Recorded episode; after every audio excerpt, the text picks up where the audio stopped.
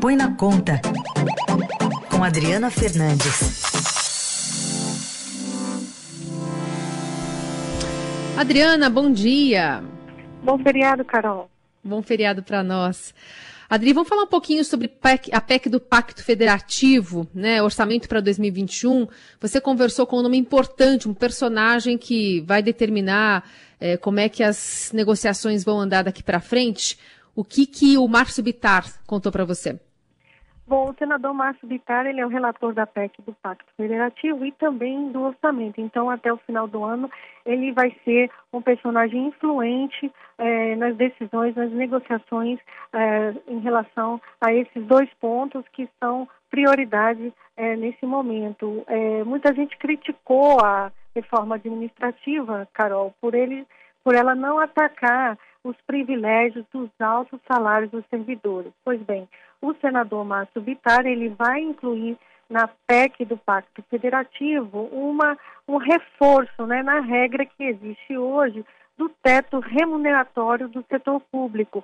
Esse teto ele diz o seguinte, que nenhum servidor ele pode ganhar mais do que esse teto. O teto é o salário dos ministros do Supremo Tribunal Federal, do STF, e ele é de 39,2 mil reais. Ele é constantemente burlado por uma série de adicionais que os servidores, é, principalmente o, o, na área da justiça, vão incluindo, né?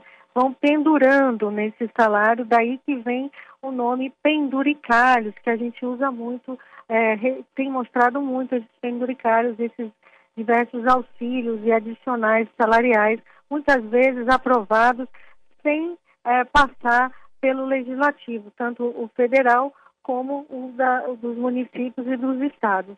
É, nesse, nesse teto remuneratório, o que, que ele vai estipular? Que só vai poder ficar fora do teto, né? O 13 terceiro salário, a, o adicional de férias e ajuda de custo em caso de remoção de áreas e transporte e deslocamento. Então, todos os demais vão, vão ficar fora. O que se quer é acabar com esses altos salários que a gente vê servidores ganhando mais é, 100 mil, 100, a gente tem é, volta e meia é, relatado isso. E, e bom, está disposto a, não quer dizer que ele vai conseguir, né? O que, que pode emperrar essa discussão?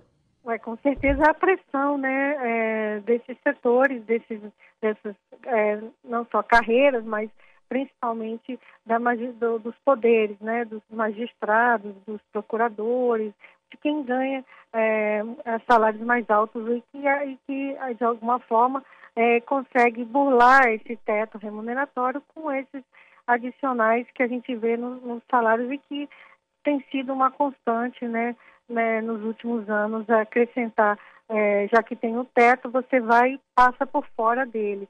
Tem outro ponto, Carol, muito importante também, que de difícil aprovação, mas que o, o senador é, vai incluir, diz que vai incluir, é a questão de você diminuir o custo das câmaras é, municipais. Ele vai é, reduzir, ele vai propor uma redução é, do número de vereadores, né? Esse número é determinado é, por faixas, né? E ele vai aumentar uma, vai, vai criar mais uma faixa é, para municípios é, para municípios até 5 mil, 5 mil habitantes e, e vai, e, e, essa faixa poderá ter no máximo cinco vereadores. Nas demais faixas serão cortados dois vereadores em cada uma delas. Hoje, é, Carol, os municípios da primeira faixa, que é até 15 mil habitantes, têm nove vereadores. E elas vão aumentando até chegar ao nível de 55 vereadores, que é a quantidade máxima que só São Paulo, a, o município de São Paulo é que tem. Ele também vai propor alterar o repasse que é feito para, o, para a Câmara dos Vereadores, para o funcionamento da Câmara. É, hoje os municípios até 100 mil habitantes estão todos na mesma faixa e, vai, e vai, ele vai criar outras faixas para é, ir é, reduzindo esse custo, né?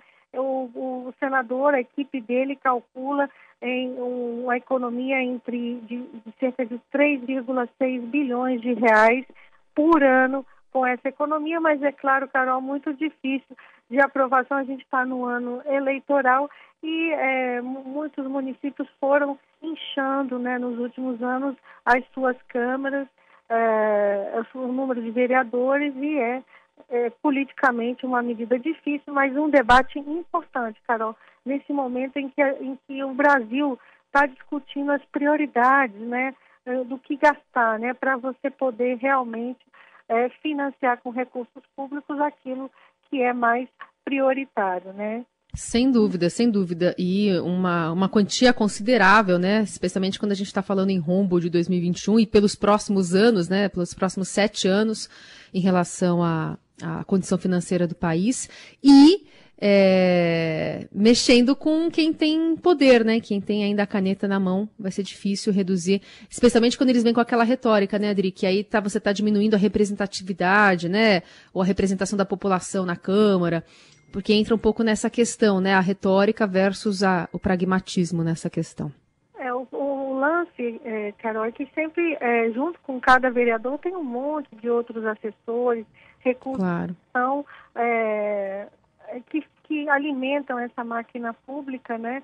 E, e, e se é para cortar, vamos cortar no que, no que pode ser cortado, né? Você diminuir essa burocracia e a, alimentar também outros programas, outros, outros, outras é, é, propostas que, que são mais importantes, são mais prioritárias. Você vê cidade muito pequena com um número de vereadores elevado.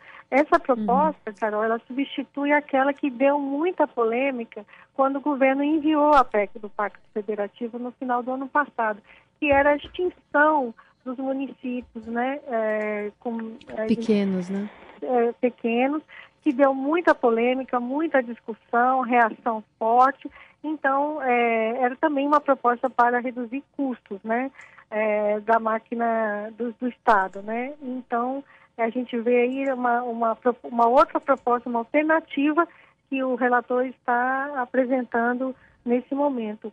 É, e aí, essa que é cada vez mais, eu acredito que a, a discussão sobre o que, é, o que o Estado brasileiro deve financiar vai ganhando espaço e, óbvio, a gente vai ver aí distorções como é a manchete de hoje do jornal Estado de São Paulo, que aponta um, um perdão de um bilhão de reais de dívida das igrejas, é, da, da, das igrejas e é, foi incluída é, numa emenda apresentada por um, por, por um parlamentar é, ligado à, à, à, igreja evangélica e então a gente tem aí é, as prioridades que vão sendo definidas e vão sendo aprovadas e, e aí esse, esse é o papel é, de discussão né, do que é mais importante, principalmente nesse momento que a gente vai enfrentar do pós-Covid, de necessidade de retomada da economia.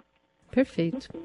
Essa é a Adriana Fernandes. Na quarta-feira ela volta aqui ao Jornal Dourado. Adri, obrigada. Bom trabalho para você. Obrigada. Boa semana.